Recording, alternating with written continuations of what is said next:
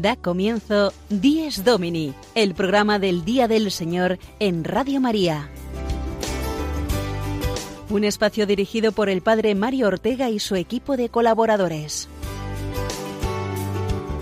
Un tiempo para compartir la alegría del discípulo de Cristo que celebra la resurrección de su Señor.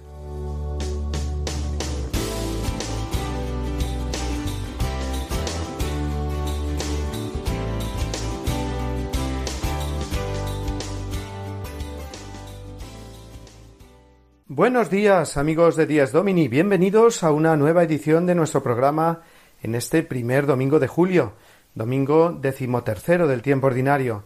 Recibido un afectuoso saludo de quien nos habla el Padre Mario Ortega desde los estudios de la Familia Mundial de Radio María en Roma, lugar desde el que también nos acompaña como cada semana nuestra querida Sofía Lobos. Buenos días, Sofía. Buenos días, Padre Mario. Feliz domingo y felices vacaciones para los que ya las hayan comenzado. Para los que no, pues un poco más de paciencia todavía, que seguramente faltará poco. En cualquier caso, aquí estamos una semana más para compartir con todos vosotros la fe y la alegría de la Iglesia, que celebra la resurrección del Señor cada domingo. Estando ya en el mes de julio, pues sí, es inevitable hablar de las vacaciones de verano y recordarnos todos que, siendo un tiempo de descanso de las actividades cotidianas y del trabajo, no debe ser así para nuestra vida cristiana, nuestra oración, sacramentos y obras de caridad. Más aún, puede ser un tiempo más propicio si cabe para el encuentro con Dios y con el prójimo. Así es, el Papa Francisco, después de celebrar esta semana el consistorio de los cinco nuevos cardenales y la gran solemnidad aquí en Roma de San Pedro y de San Pablo, también ha iniciado su periodo de vacaciones. Unas vacaciones un poco especiales porque no es que se moverá de su residencia habitual, la Casa de Santa Marta en el Vaticano, pero sí que reduce mucho su actividad pública ya que no tendrá ni audiencias generales, pero tranquilos que al menos podremos seguir viendo al Papa Francisco para el rezo del Ángelus cada domingo a la hora del mediodía. Merecidas vacaciones para el Santo Padre que a su edad tiene una agenda diaria, levantándose bien temprano y luego todo el día sin parar, que a todos nos sorprende y edifica siempre. Hablaremos hoy del Papa y de la semana pasada tan intensa que ha tenido, sobre todo con el consistorio, además de presentarles todo lo que traerán a las ondas nuestras habituales secciones. Vamos, por tanto, a entrar ya en contenido y para ello cuéntanos, Sofía, en el sumario, qué es lo que nos depara nuestro 10 Domini de hoy, 2 de julio.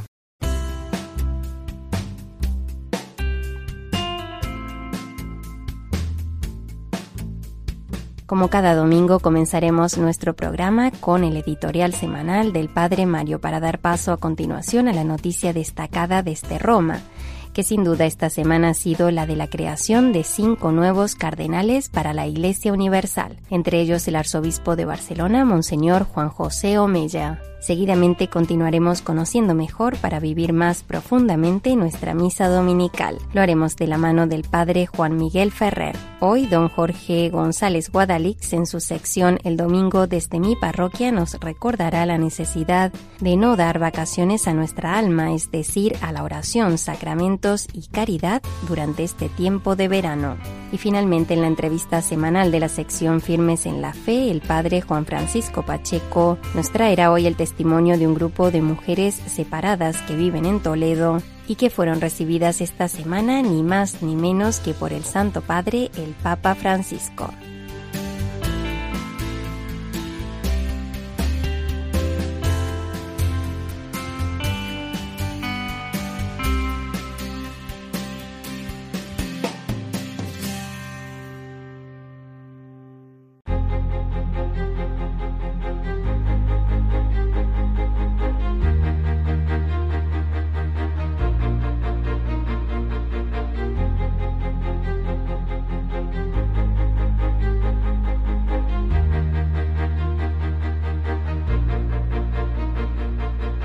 Con el comienzo de las vacaciones para muchas familias, la Iglesia celebra hoy, fiesta de San Cristóbal, la jornada de responsabilidad en el tráfico.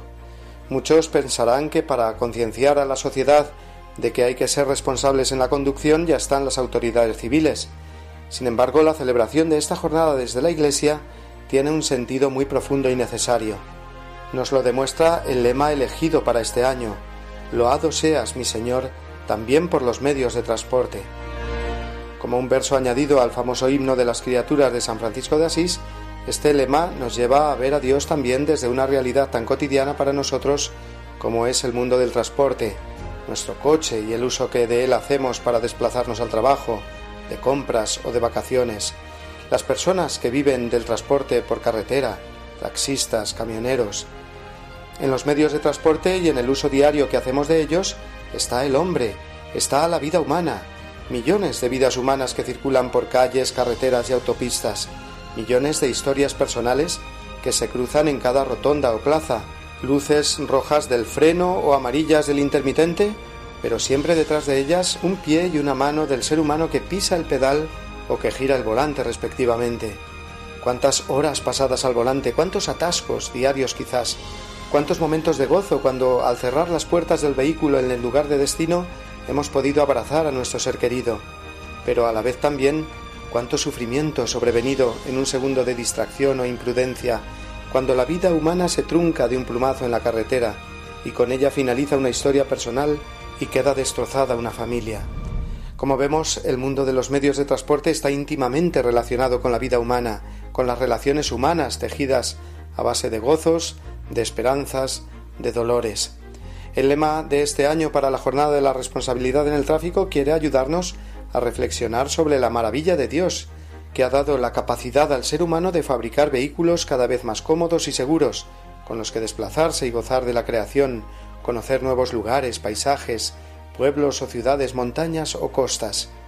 Loado seas, mi Señor, también por los medios de transporte.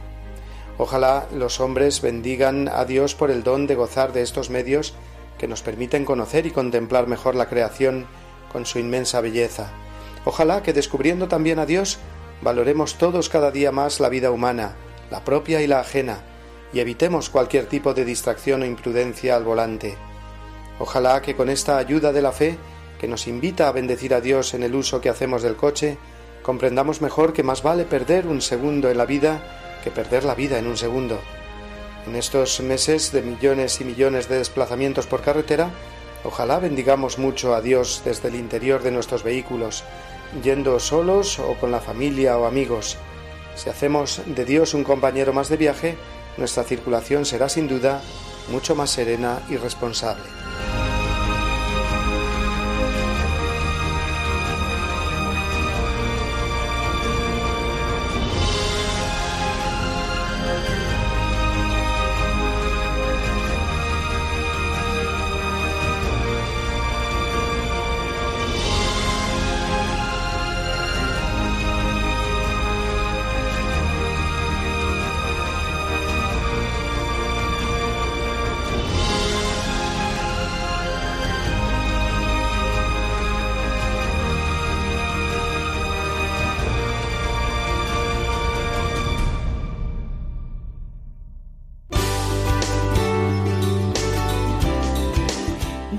Domini, el programa del Día del Señor en Radio María. Un tiempo para compartir la alegría del discípulo de Cristo que celebra la resurrección de su Señor.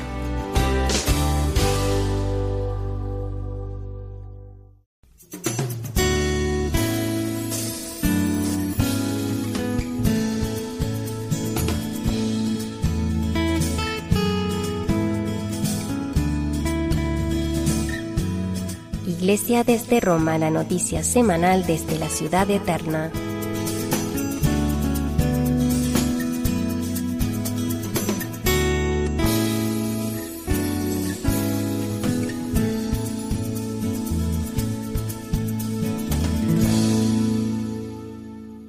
El miércoles pasado, víspera de la fiesta de San Pedro y San Pablo, tuvo lugar el consistorio por el cual el Papa Francisco creó cinco nuevos cardenales, entre ellos el arzobispo de Barcelona, Monseñor Juan José Omella. Ciertamente eh, la Iglesia española ha sido protagonista en el Vaticano estos últimos días, porque precisamente ayer el también arzobispo español Luis Ladaria, jesuita, fue nombrado nuevo prefecto de la Congregación para la Doctrina de la Fe. Pero vamos a recordar ahora, gracias al servicio de nuestros amigos de Ron Reports, algunos de los detalles del pasado consistorio de cardenales y algunas de las palabras que el Papa dirigió a los nuevos purpurados. El Papa presidió el consistorio ordinario público para la creación de cinco nuevos cardenales. Al entrar en la Basílica de San Pedro, Francisco se detuvo a orar ante la tumba del primer Papa. Después, uno de los nuevos cardenales, Juan José Omellá, saludó al Papa en nombre de los purpurados. El arzobispo de Barcelona expresó a Francisco el deseo de estos cardenales de convertirse en los colaboradores más cercanos del Papa. No ser una No queremos ser una iglesia autorreferencial. Una peregrina. Queremos ser una iglesia peregrina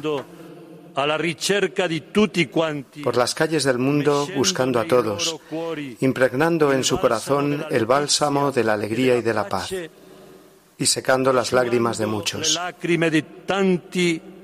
A continuación se leyó un fragmento del Evangelio y el Papa pronunció una breve homilía en la que les pidió que siempre estén atentos a la realidad. La realidad la realidad son los inocentes que sufren y mueren por las guerras y el terrorismo. Son las esclavitudes que no cesan de negar la dignidad, incluso en la época de los derechos humanos. La realidad es la de los campos de refugiados, que a veces parecen más el infierno que el purgatorio. Francisco también les recordó que ser cardenales implica seguir aún más el camino de servicio del mismo Jesucristo. Él nos llama a convertiros en príncipes de la Iglesia. O sentaros a su derecha o a su izquierda. Os llama a servir como Él y con Él. El Papa entonces pronunció la fórmula por la que creó a los cinco nuevos cardenales. Por su parte, los nuevos purpurados también recitaron las palabras por las que juran fidelidad y obediencia al Papa. Credo in Deum Patrem omnipotentem, creatorem celi et terre, et in Jesum Christum filium eius unicum. El primer cardenal que recibió la birreta de manos de Francisco fue el arzobispo de Bamako, Malí, Monseñor Jean Cervo. El segundo fue el arzobispo de Barcelona, España, Monseñor Juan José Omella. Posteriormente pasó Monseñor Anders Arborelius, obispo de Estocolmo, Suecia. A continuación, Francisco impuso la birreta a Monseñor Louis Mariling Manganecoun de Laos. Y por último, se arrodilló ante el Papa el Cardenal Gregorio Rosa Chávez de El Salvador, el primer obispo auxiliar que se ha convertido en purpurado. La ceremonia concluyó con una oración a la Virgen María y con la tradicional procesión que en esta ocasión encabezaron los nuevos purpurados por delante del Papa Francisco.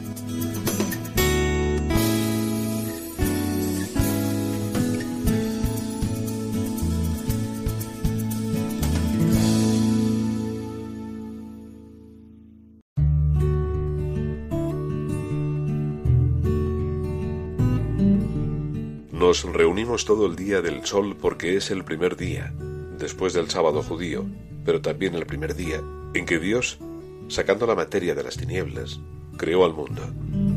Ese mismo día, Jesucristo nuestro Salvador resucitó de entre los muertos. San Justino.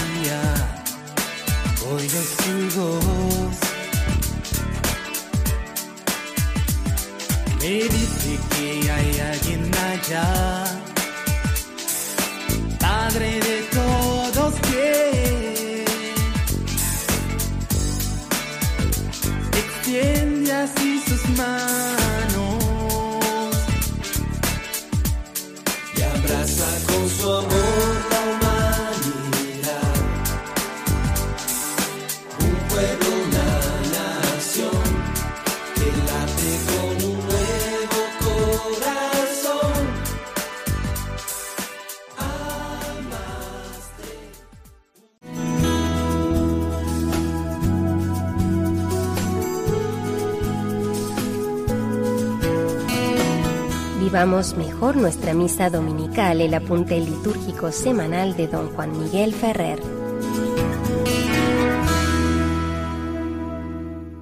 Un saludo muy cordial a todos vosotros, queridos amigos oyentes de Radio María, en este programa dedicado al domingo, el Día del Señor.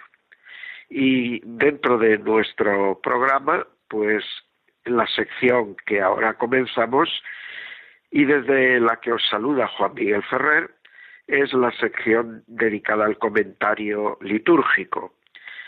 Estábamos ya desde el último programa entrando en la celebración de la Eucaristía, de la Santa Misa. Y tras la procesión de entrada, oímos cómo el sacerdote nos invita a hacer la señal de la cruz y a comenzar la celebración en el nombre del Padre y del Hijo y del Espíritu Santo. En la antigua liturgia, esta señal de la cruz la hacía el sacerdote solo al salir de la sacristía, y la mayor parte de los fieles no eran testigos presenciales de la misma y no participaban en ella.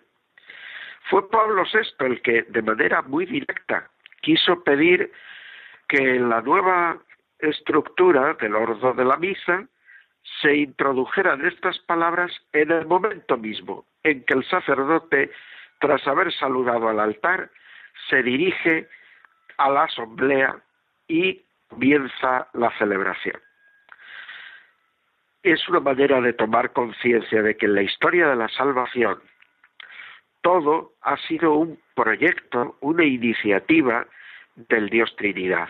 El Padre está en el origen de todo el Hijo es el que ha realizado la voluntad del Padre y el Espíritu Santo es el que nos ha sido dado gracias a la intercesión del Padre del Hijo ante el Padre, como la bendición del Padre en virtud de los méritos de Cristo en la cruz. Por eso, entre los cristianos, desde época muy antigua, se asocia la invocación de la Trinidad con la señal de la cruz es el misterio del amor fontal de Dios, que se ha realizado a través de la historia de la salvación, que se ha culminado con la obra redentora de Jesucristo y que se actualiza en cada Eucaristía.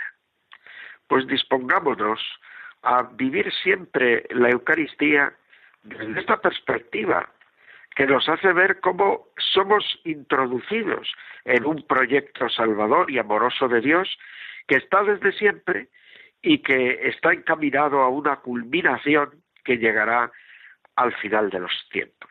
Inmediatamente después el sacerdote se dirige a nosotros y nos realiza el saludo litúrgico. Normalmente los diversos saludos que nos puede hacer el sacerdote en este momento están tomados de los saludos de las cartas apostólicas, aunque hay algunos que son un poco diversos. Pero en el origen de todos estos saludos está el saludo de Jesús resucitado a sus discípulos. Nos lo presenta muy bien San Juan en el capítulo 20 de su Evangelio. Jesús irrumpió en el cenáculo y dijo a los suyos, paz. Este saludo se reproduce casi exactamente cuando el obispo preside la celebración, pues su saludo característico en la liturgia romana es este, la paz esté con vosotros. Si nos fijamos, no se trata aquí de saludarnos amablemente, como nos saludamos cuando nos encontramos por primera vez en la calle o en el trabajo o en casa. Aquí se trata de tomar conciencia de que reunidos en el nombre del Señor, el Señor está presente. El Señor esté con vosotros. El Señor está presente. Está presente espiritualmente, pero real y verdaderamente presente. En muchos momentos Jesús lo recordó a los suyos, donde dos o más se reúnen en nombre mío, allí en medio de ellos estoy yo. Y la comunidad cristiana no ha perdido nunca esta convicción. Que vivamos nosotros así todas nuestras Eucaristías, que vivamos particularmente del domingo esta convicción que genera tanta alegría y tanta paz. Jesús está con nosotros.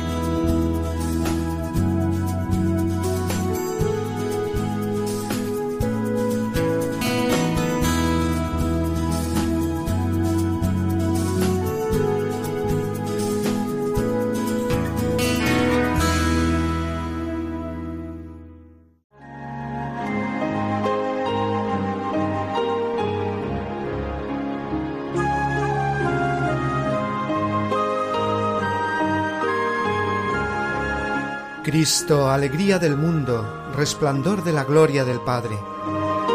Bendita la mañana que anuncia tu esplendor al universo. En el día primero tu resurrección alegraba el corazón del Padre. En el día primero vio que todas las cosas eran buenas porque participaban de tu gloria. La mañana celebra tu resurrección y se alegra con claridad de Pascua. Se levanta la tierra como un joven discípulo en tu busca, sabiendo que el sepulcro está vacío. En la clara mañana tu sagrada luz se difunde como una gracia nueva. Que nosotros vivamos como hijos de luz y no pequemos contra la claridad de tu presencia.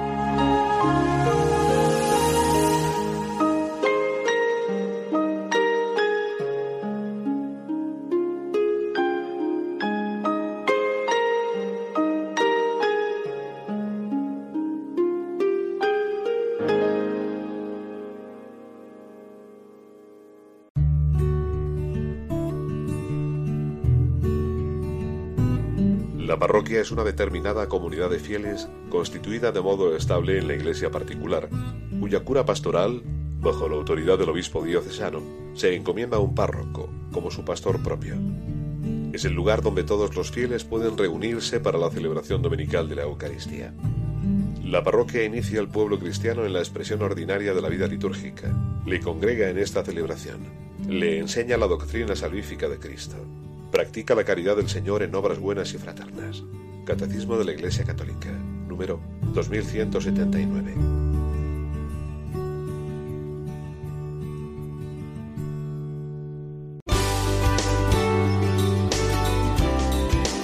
Díez Domini, el programa del Día del Señor en Radio María. Un tiempo para compartir la alegría del discípulo de Cristo que celebra la resurrección de su Señor.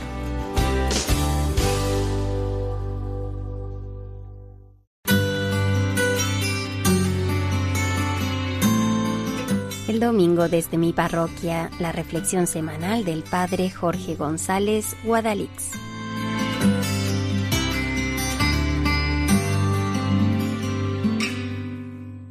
Muy buenos días, queridos amigos de Radio María. Me lo contaba un día la señora Rafaela, todavía asustada al recordarlo. Años 60, que ya ha llovido en el pueblo. Era verano y la cosa de la piedad se estaba relajando un poco. Buen tiempo, calorcito, más gente en el pueblo. Y a la tarde los mozos y mozas, que eran más de pasear que de rosario. Pasaba igual con la gente mayor. Con la cosa de tomar el fresquito, acudían algo menos a la iglesia. Faltar a misa no, o por lo menos pocas veces. Pero otras cosas, como las reuniones de las hijas de María, el rosario, la exposición del Santísimo, las visitas al sagrario, todo flojeaba. Pero hay amigo, llegó el día de la fiesta, todos en la iglesia, que ese día sí que estaba abarrotada. Y el buen párroco, un don Camilo Serrano, comenzó con un imponente grito en las cosas de Dios ni jubilación ni vacación. No recuerda Rafaela cómo siguió la cosa, pero se quedó con la coletilla para toda su vida. Me ha venido a la cabeza esta historia porque acabamos de comenzar el verano y no sé qué tiene este tiempo, que la vida de piedad tiende a relajarse e incluso en ocasiones a perderse durante un tiempo hasta septiembre. Lo noto sobre todo en los niños, que es acabar la catequesis y desaparecer de la parroquia, como si la misa fuera apenas algo más que una actividad más durante el curso. Desaparecen niños y padres, que ya volverán en septiembre u octubre. Se nota en las misas de diario, y no solo porque haya gente que salga de Madrid en vacaciones, no. Es que en invierno, con el frío y los días cortos, a ver dónde vas a ir. Pero en verano sales, paseas, te sientas al fresco y de la misa ni te acuerdas. Ocurre con el rosario o el tiempo de oración, que se entra en un paréntesis de vagancia y comodidad que nos hace flojear bastante. Por eso, en esta mañanita de domingo, con el verano recién comenzado, no me queda más remedio que tomar la frase de aquel buen párroco preocupado por las almas de sus fieles y decirles, en las cosas de Dios, ni jubilación ni vacación. Ni jubilación. ¿Por qué no vale eso de que somos mayores, que tenemos muchos años? No valdremos para unas cosas, sí para otras. Para rezar, dar buen ejemplo, colaborar, y estar donde podamos ser útiles, para eso siempre valemos. Más aún, muchas cosas que no pueden sacar adelante los jóvenes por sus trabajos y por sus familias, bien pueden hacerla los mayores, que siempre tendrán más tiempo y menos urgencias. Y lo de la vacación es evidente. De acuerdo con que hay menos reuniones, normal. Pero la vida de piedad no tiene por qué resquebrajarse misa, rosario, visita al Santísimo, rezar el ángelus o bendecir la mesa, no hay por qué dejarlo en verano. Verano o invierno, siempre con el Señor. Supongo que entre mis oyentes y escuchantes habrá de todo. Gente que no se mueve de su casa, gente que sale unos días, es igual. En casa, de vacaciones, en el campo o en la playa, en la ciudad o en el pueblo. Ni jubilación ni vacación, siempre con el Señor. Feliz domingo amigos, feliz mañana y hasta la semana que viene, si Dios quiere.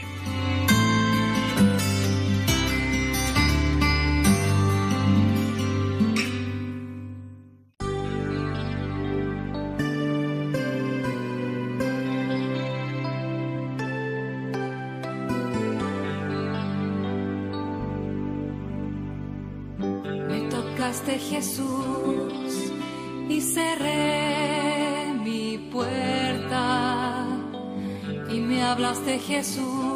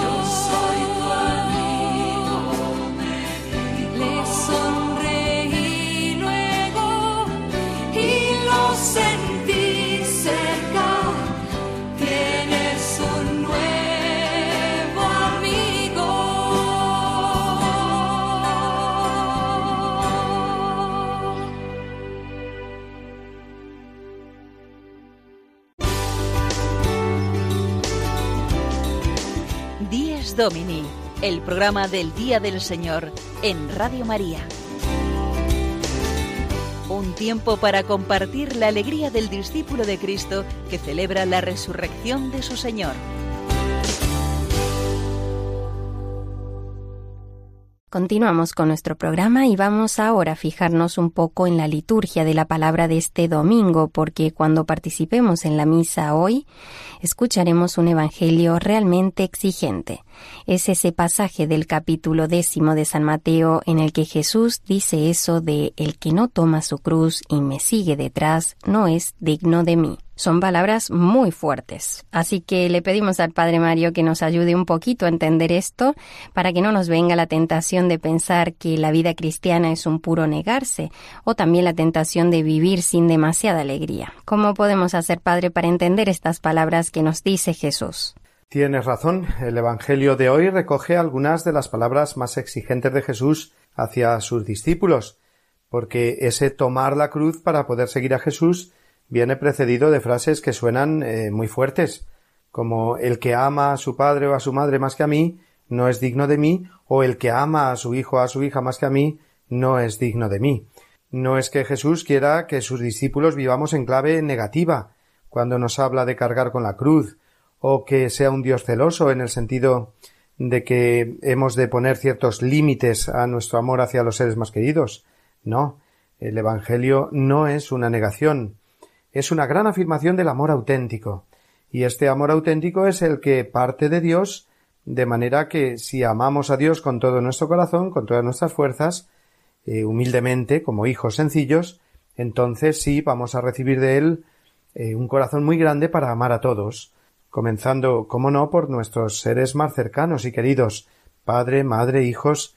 Eh, se trata, por tanto, de ordenar nuestro amor y poner en el centro de nuestro corazón a Jesús, tratándolo de imitar, acompañándolo con la cruz y cargando con ella, que quiere decir aceptar por amor los sufrimientos y dolores de cada día, ofreciéndonos eh, como Él y con Él por la salvación del mundo. Así es, y una cosa está clara. Tenemos que vivir con fe porque es como un apostar todo por Jesús y dejarnos guiar completamente por Él. ¿No es así, Padre? Claro, eso es, por eso concluye Jesús mismo con esta otra frase El que encuentre su vida la perderá, y el que pierda su vida por mí la encontrará.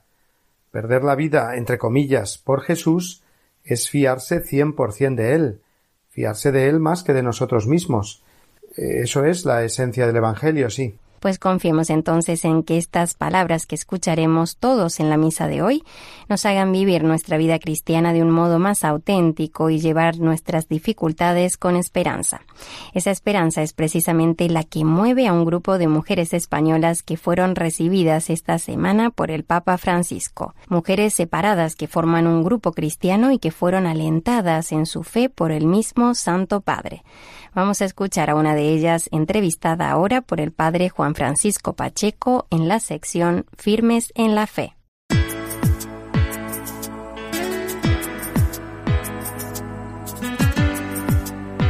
Firmes en la Fe, la entrevista semanal a cargo del Padre Juan Francisco Pacheco.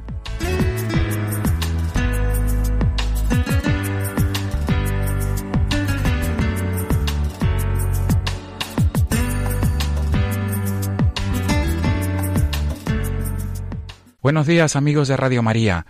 Hoy es 2 de julio, este primer domingo de julio, y vamos hoy a entrevistar en la sección Firmes en la Fe a una de las mujeres que ha sufrido el divorcio, que ha sufrido la separación, que tiene que, que llevar adelante la educación de sus hijos y vamos a entrevistar a una de estas mujeres porque fue recibida por el Papa Francisco el pasado lunes 26 de junio en audiencia privada eh, en la Casa Santa Marta, donde vive nuestro querido Papa Francisco. Al otro lado del teléfono tenemos a Esperanza Gómez Menor de la Diócesis de Toledo. Esperanza, buenos días.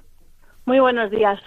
¿Qué tal después de, de, tu periplo romano y de ese encuentro de hora y media, si no me equivoco, con el Papa? Sí.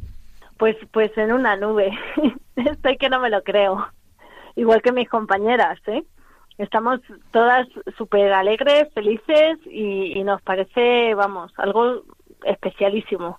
Qué bueno. Esperanza, vamos a situar un poco a nuestros oyentes. ¿Cómo se gesta y cómo surge este encuentro con el Papa? ¿Dónde está el origen? Pues el origen es, es la publicación de Amoris Leticia. Cuando fue publicada, el Grupo Santa Teresa lo leímos y lo comentamos y mmm, pensamos que, que, queríamos agradecerle al Papa la exhortación y que queríamos hacerle llegar nuestra nuestra satisfacción por su, su posicionamiento, por el posicionamiento de la Iglesia con respecto a las personas que vivimos en una periferia, en, en, una situación un poco atípica con respecto a lo que es la normalidad del matrimonio. Entonces, se nos ocurrió que nos gustaría muchísimo agradecérselo en persona. Y, y, entonces propusimos escribir una carta al Papa, dándole las gracias y pidiéndole una audiencia a ver si fuera posible en un principio, cuando esto lo comentamos a, a los sacerdotes responsables del grupo, mmm, nos cacharon de locas, vamos. Pensaron que, que esto, no te creas, no es tan fácil, le estáis pidiendo un imposible. Pero aún así lo hicimos. Se lo comentamos a don Braulio, nuestro arzobispo, en el encuentro de familias de Fátima de agosto del 2016. Y entonces al principio se nos quedó un poco también pensativo y dijo, bueno, yo puedo escribir una carta para acompañar la vuestra y se la damos a alguno de los sacerdotes que están allí en, Roma de nuestra archidiócesis y que se la haga llegar a alguno de los secretarios. En un principio la primera carta lo hicimos así y creemos que no llegó porque aunque el Papa no lea las cartas y la lean los secretarios, siempre envían una nota de agradecimiento y no llegó. Entonces, cuando nuestro delegado de familia y otros cuantos sacerdotes estaban en, en Irlanda preparando el siguiente encuentro del 2018 de familias allí.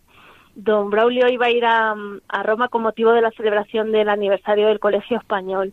Y entonces le hicieron llegar de nuevo la carta y Don Braulio se la entregó al Papa en, en mano cuando cuando le tocó hablar con él le dijo santidad tenemos tengo una carta de un grupo de mujeres de mi archidiócesis que quiere agradecerle algo y el Papa la, la cogió y le- se la pasó al secretario le dijo esto a mi escritorio privado por favor al cabo de un mes recibimos una respuesta manuscrita del Papa en la que nos daba las gracias por nuestra carta, en la que nos pedía que rezáramos con él y, y nos proponía que contactáramos con uno de sus secretarios para, para ir a una audiencia privada. Qué Y bueno, así es la historia. qué buena esperanza. Eh, hay que matizar eh, qué es el grupo Santa Teresa para que los oyentes de Radio María se sitúen. ¿Qué es este grupo Santa Teresa de Mujeres Separadas de la Archidiócesis de Toledo? Pues el Grupo Santa Teresa forma parte de la mm, Delegación de Familia y Vida y está dentro de- del plan pastoral que lleva nuestra archidiócesis que, con respecto a, las familias que, que componemos. Las reuniones del grupo consisten en una reunión al mes donde hacemos un rato de adoración y mm, se exponen mm, nuestras preocupaciones, nos hacemos compañía, nos, nos alentamos y nos animamos las unas a las otras. Esto es junto con dos sacerdotes que siempre nos acompañan y un matrimonio que coordina el grupo.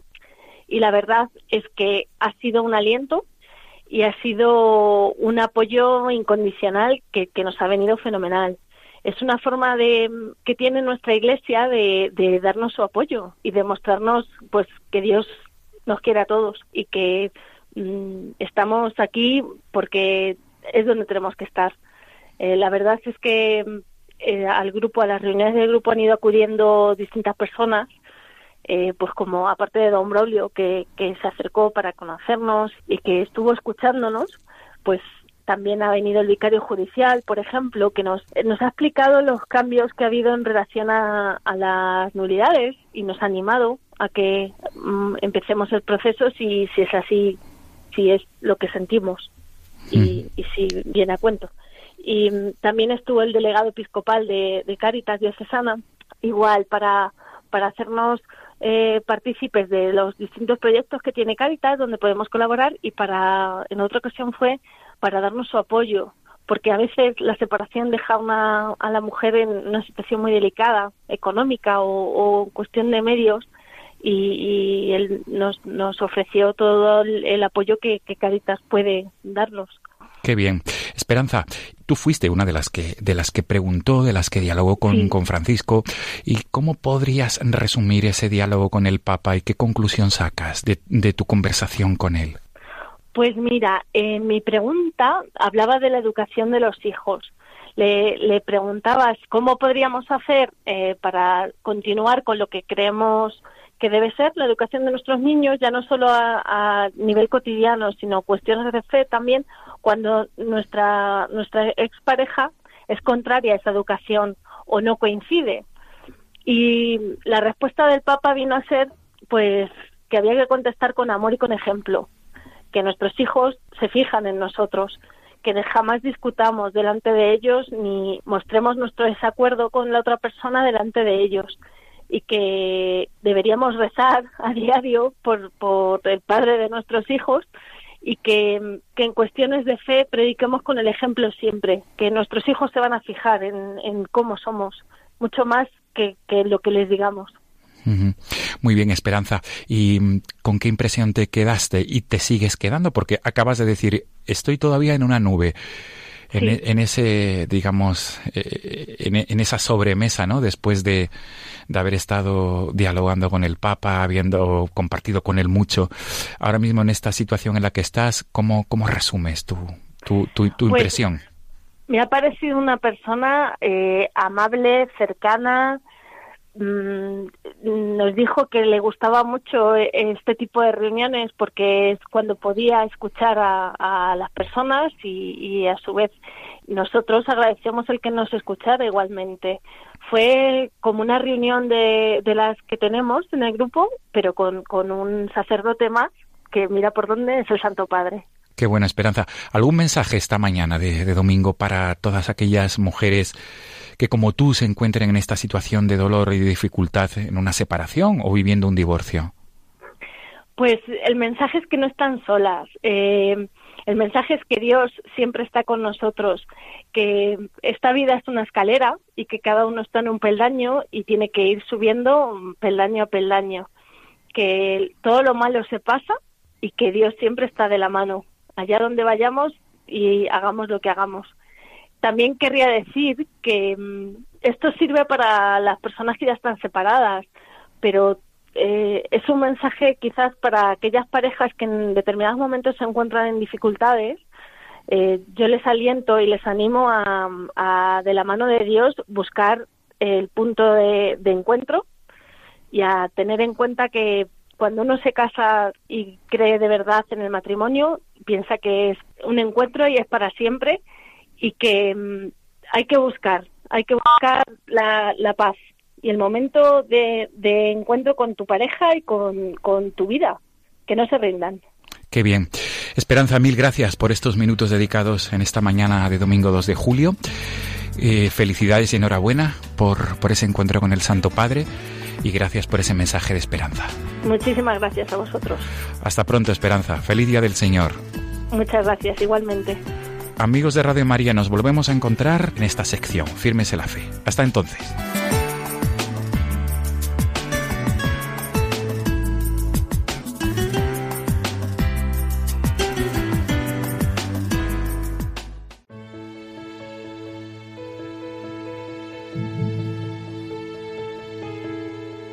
Señor, haz de mí un instrumento de tu paz, que allá donde hay odio, yo ponga el amor, que allá donde hay ofensa, yo ponga el perdón, que allá donde hay discordia, yo ponga la unión, que allá donde hay error, yo ponga la verdad, que allá donde hay duda, yo ponga la fe, que allá donde hay desesperación, yo ponga la esperanza.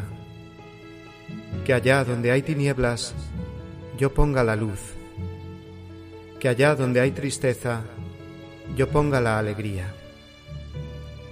Oh Señor, que yo no busque tanto ser consolado cuanto consolar, ser comprendido cuanto comprender, ser amado cuanto amar, porque es dándose como se recibe, es olvidándose de sí mismo como uno se encuentra a sí mismo, es perdonando como se es perdonado es muriendo como se resucita a la vida eterna.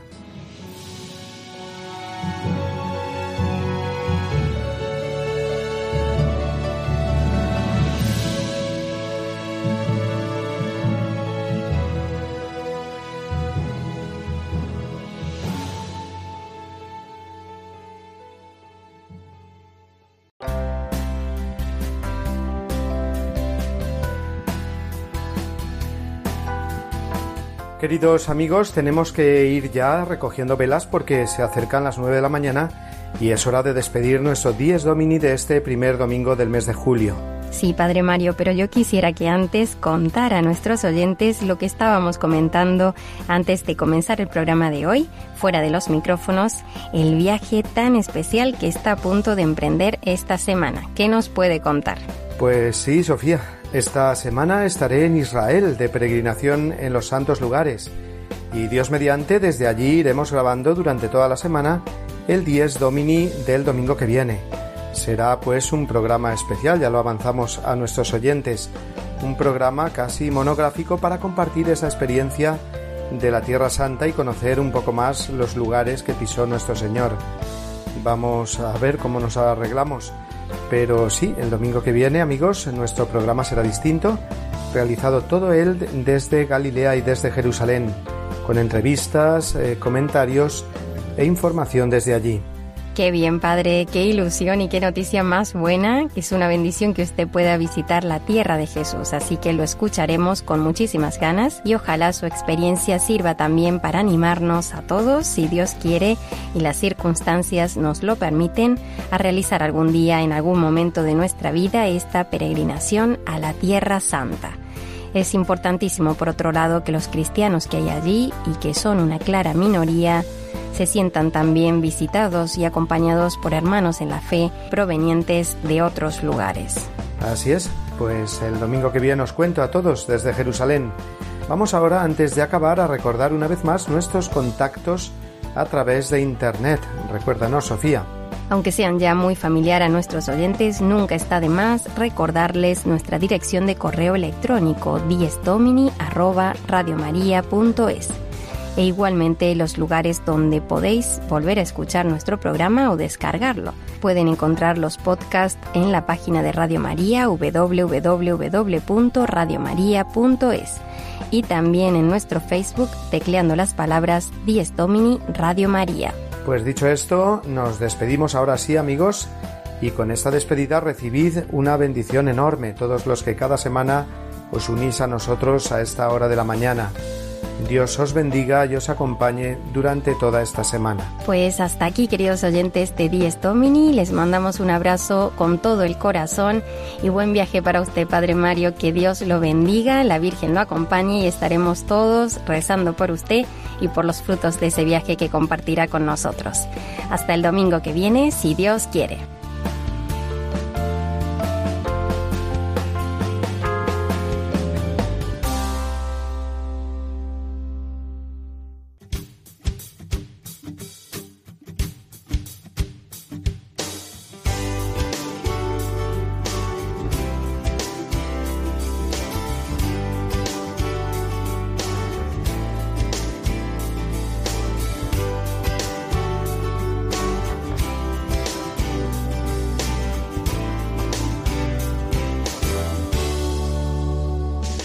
Y así termina Dies Domini, el programa del Día del Señor en Radio María.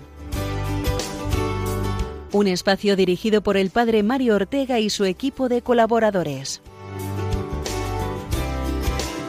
Un tiempo para compartir la alegría del discípulo de Cristo que celebra la resurrección de su Señor.